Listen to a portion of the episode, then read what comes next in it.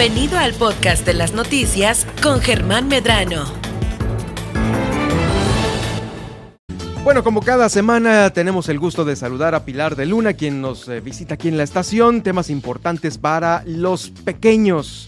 ¿Cómo estás, Pilar? ¿Cómo va tu semana?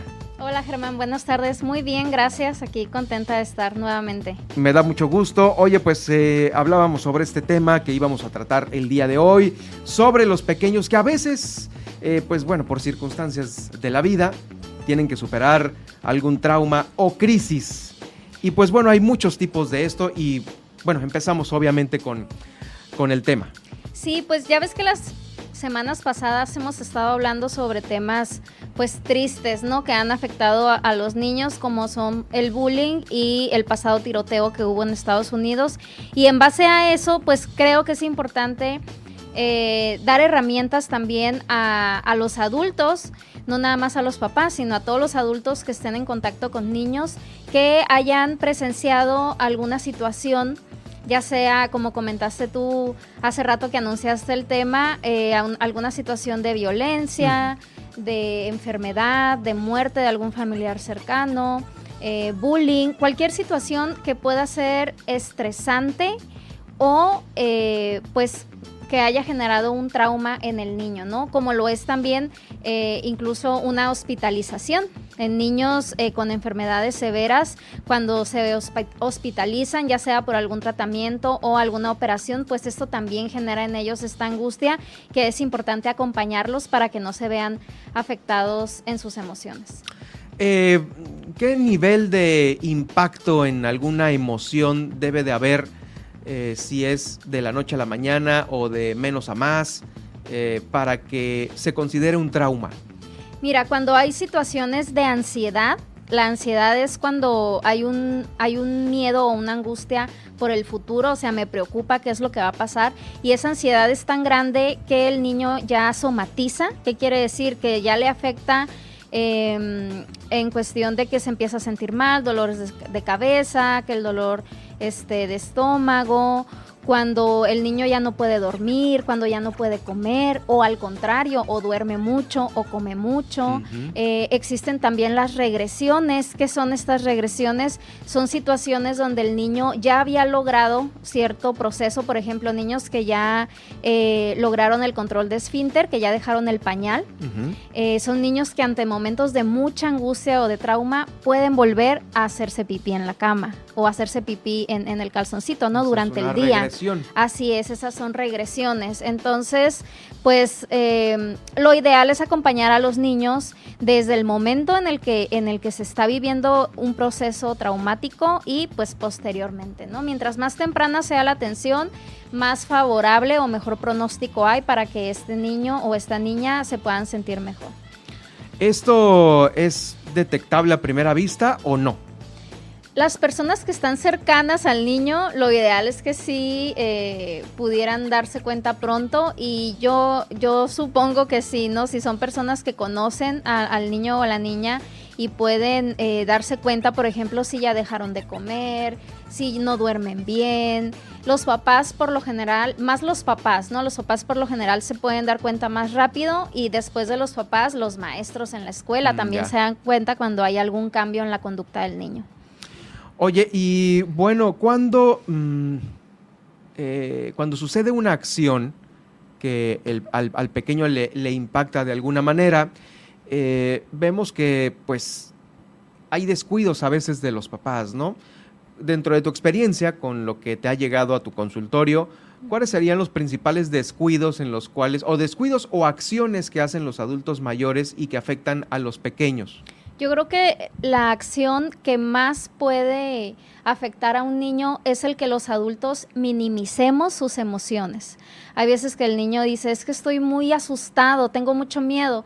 Y nosotros como adulto podemos decir, ay, pero ¿por qué? ¿Por qué te da miedo eso? No pasa nada, ¿no? Entonces creemos que pues el niño tiene una, una inteligencia emocional igual que un adulto y podemos llegar a minimizar eh, estas preocupaciones o estas emociones en los niños y obviamente de esa manera no ayudamos a que nuestros niños se sientan seguros con nosotros, no ayudamos a que nos tengan confianza y nos platiquen cuando se sienten preocupados, cuando se sienten tristes, cuando se sienten asustados. Entonces, lo mejor que podemos hacer primero es saber que así sea un niño pequeño de dos, tres años, si nos está diciendo que tiene miedo, hay que acompañarlo en ese, pues, en esa emoción, ¿no? Y pues creerle también, porque hay veces que creemos que los niños nos manipulan diciéndonos que tienen miedo, que, están asustados, que, tienen, que están enojados, pero eh, lo, lo ideal es que primero podamos ver, a ver, qué es lo que le está afectando a mi niño,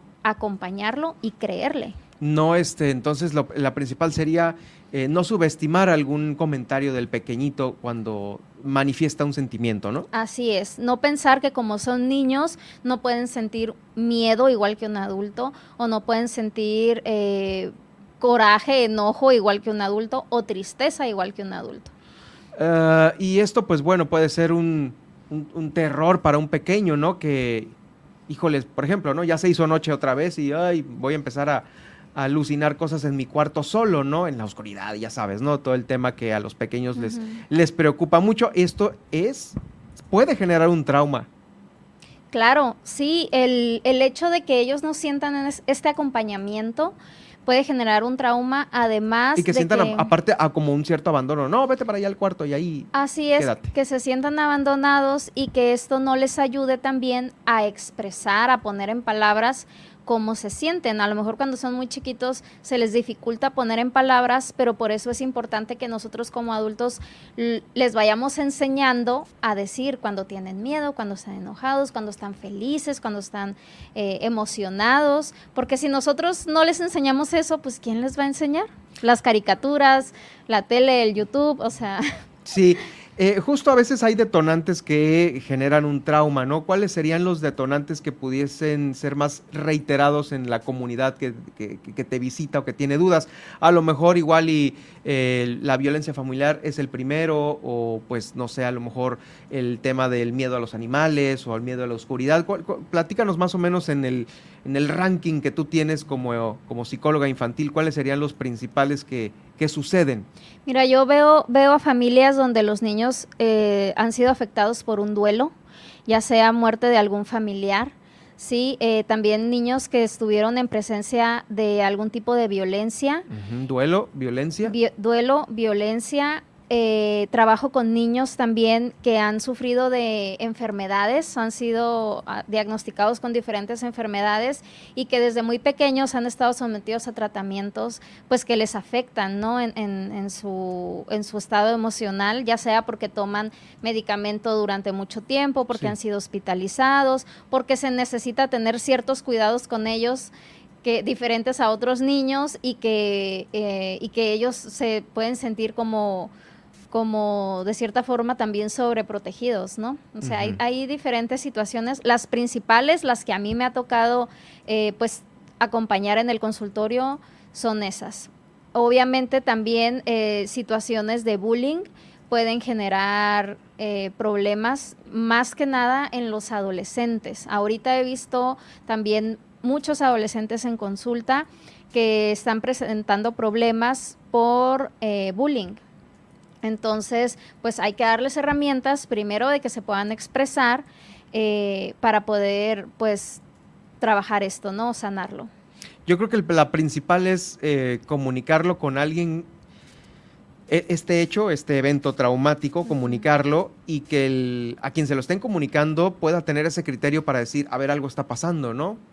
Sí. Porque a veces igual si tú estás todo el día con a lo mejor esas madres o padres solteros que se encargan del, pequeño, este, eh, pues bueno, si no me hace caso mi mamá o mi papá, pues tengo que acudir a mi tía, ¿no? O, el vecino para avisar, ¿no? Que me siento mal, ¿no?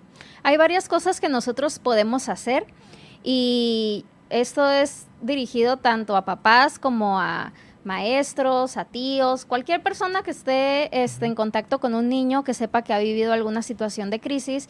Y lo primero es enseñarle al niño a expresar qué fue lo que vivió o cómo se siente con eso. Por ejemplo, con los más chiquitos nos ayuda mucho el utilizar dibujos ay, dibuja cómo te sientes, cómo te estás sintiendo ahorita. Lo puedes hacer en un dibujo o si estás muy enojado, ¿cómo dibujarías el enojo? Entonces, de esa forma le ayudas al niño a que exprese esa emoción que está sintiendo. Otra cosa que podemos hacer los adultos es restringir eh, las noticias o la información que hay de cierta situación. Por ejemplo, eh, si nuestros niños a lo mejor ya escucharon la noticia, por ejemplo, del tiroteo, Y esto ya les, les ocasionó miedo. ¿Por qué? Porque es algo, híjole, ¿qué tal si, si pasa? O, por qué les pasó a estos niños? y va a pasar en todas las escuelas. va, a seguir pasando. Entonces hay que restringir las noticias de situaciones que hayan sucedido y que puedan causar miedo o ansiedad en los niños. Esta es otra recomendación que a veces se deja pasar o no se pone la debida atención por parte de los papás porque pues eh, pues estás viendo a veces la televisión, noticias con esto, este tipo de temas, y bueno, y, no y pueden ser aparte de las noticias una serie, una serie muy violenta, claro. una película también de igual manera, y no, no vemos que si volteamos a un lado, está el pequeño con los ojos así, todos sacados de onda por lo que está viendo en la tele, ¿no? Sí, hay que restringir definitivamente noticias o, imágenes, información que pueda originar que ese miedo se incremente. Eh, también es importante que nos mostremos disponibles afectivamente, ¿qué quiere decir? Aquí estoy para ayudarte, aquí estoy eh, si necesitas platicar de lo, de lo que sea, si necesitas un abrazo, hacerle sentir eh, que, que, que casa, hablando de los papás, que casa es un lugar seguro. ¿sí? A lo mejor allá afuera pasaron cosas malas o cosas que lastimaron a gente, pero aquí nuestra casa es un lugar seguro, tú aquí te puedes sentir seguro, en la noche no te va a pasar nada. Y aquí viene la, la siguiente parte, que es la parte de la esperanza. O sea, nosotros tenemos que darles esperanza a los niños y la esperanza es el antídoto al miedo y a la tristeza, es saber mm. que a pesar de cualquier situación, bueno, las cosas pueden eh, funcionar para bien, ¿no? Y que podemos aprender algo de cualquier situación, así haya sido una situación eh, pues triste o, que no nos haya, que no nos haya gustado. Eh, siempre es una oportunidad para poder crecer, ¿no? Entonces, darles esperanza a nuestros niños de que las cosas van a estar bien, eh, de que nosotros estamos ahí para ellos. Y, bueno, también en familias eh, se puede fomentar también, obviamente, la parte de la fe, ¿no? O sea, saber de que, mira, eh, no estamos solos, estamos protegidos, estamos cuidados, todo va a salir bien. Todo esto le ayuda al niño a, dar, eh, a, tener esperanza. Y hay diferentes recursos, fíjate también, que hoy quiero recomendarles, ya ven que les recomiendo libros o, videos o algo. No, muy bien. Hoy tengo dos libros para recomendarles. Uno es gratuito, lo pueden descargar de internet y este es un libro para duelo. No es un cuento, es un libro como de ejercicios donde el niño puede hacer dibujos o, escribir eh, diferentes situaciones que le ayudan al duelo. Este libro está avalado por la Red Latinoamericana de Psicología Pediátrica. Ah, está bien eso, ¿eh? Está muy bueno y lo pueden descargar en eh, la página que se llama Tool Toys. Es tool de herramientas, Toys. Aquí viene directamente el link que es Duelo por COVID. Yo lo voy a estar, eh, lo voy a publicar también en mi página de Instagram. Eh, digo, de Instagram, de Facebook, ahí es donde puedo publicar páginas.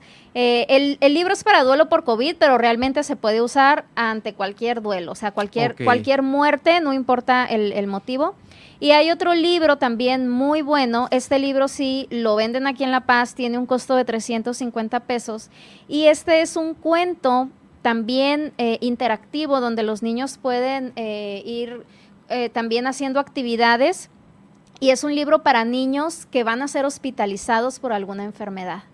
Este libro se llama Diego y yo vamos al hospital y está a la venta en la oficina de corazón de niño.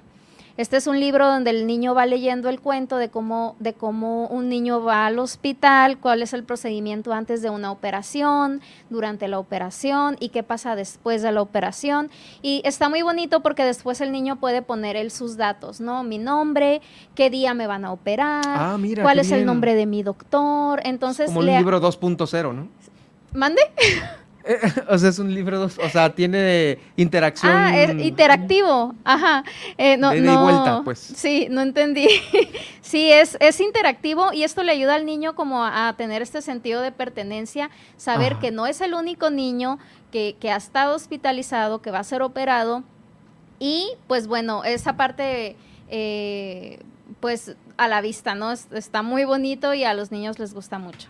¿Dónde está la eh, eh, corazón? ¿Ahí lo tienen a la venta físicamente? El libro está físicamente ahí en Corazón de Niño, tiene un costo de 350 pesos y las oficinas están a un costado de... eh, ay, Es la calle Allende, ahí por Allende y que Durango, México. En el fraccionamiento Perla. Perla, sí, ahí en una esquina, sobre así Allende. Es, así es. Ahí se ve. sí, sí, sí. Ahí sí se me fue, se me fue la dirección, pero ahí está luego, luego en la calle. Sí se nota, está en la mera esquina, Ajá, antes de, esquina. antes, muchísimo antes de llegar a la Padre Quino, entre el gobierno, el Estado y la Padre Quino, por ahí. Eh, Así ahí es. va a aparecer en Como una esquina. unas dos, tres cuadras después del gobierno del estado. Ajá, justo. hacia ahí. la Padre Quino. Son esos dos libros. Oye, pues está muy bien porque eh, este, el libro del duelo, pues, eh, um, habla por el...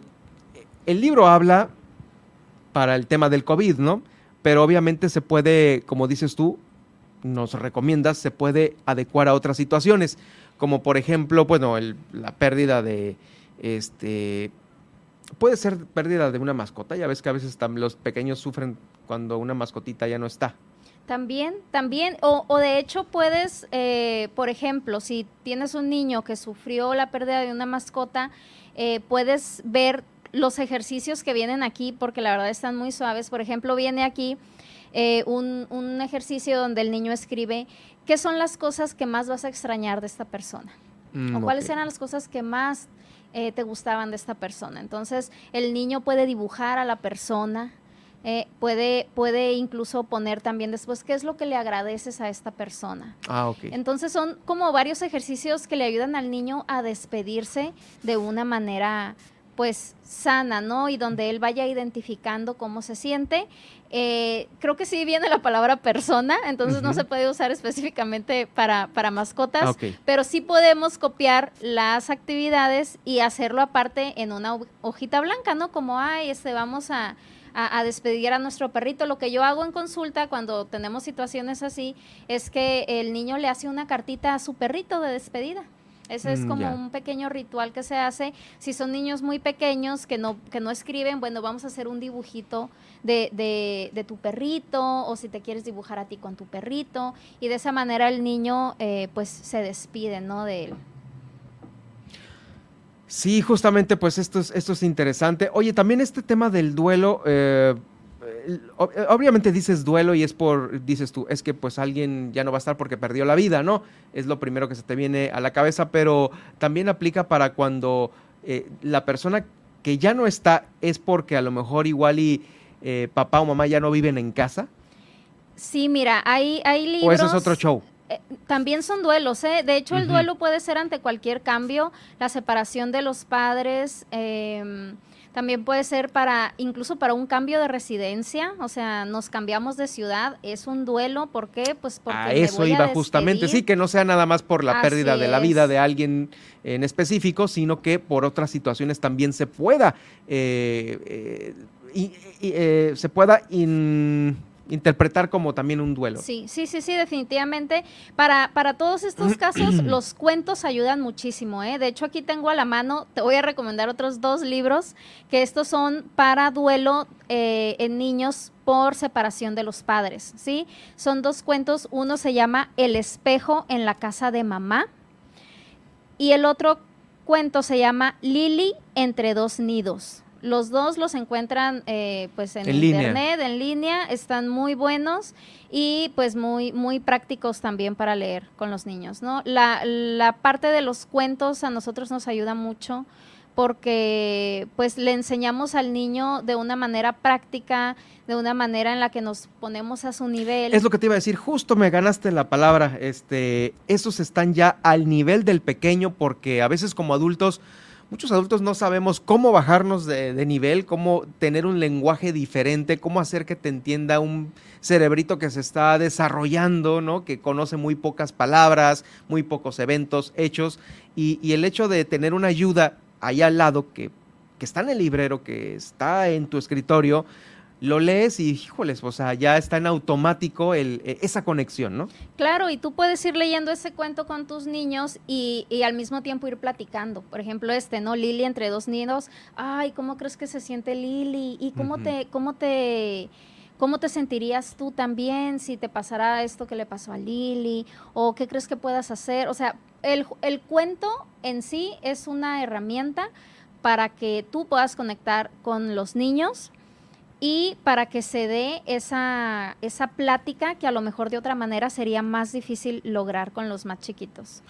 Muy bien, pues muchas gracias Pilar. De nueva cuenta tus redes sociales para que te ubique la gente que eh, pues eh, tiene todavía más dudas y te puede ubicar eh, directamente. Así es, estoy en Facebook y en Instagram como psicóloga Pilar de Luna.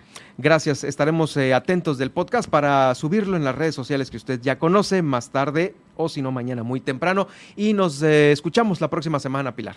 Muchas gracias. Gracias a ti. Vamos a una pausa. ¿Qué tenemos después de este breve corte?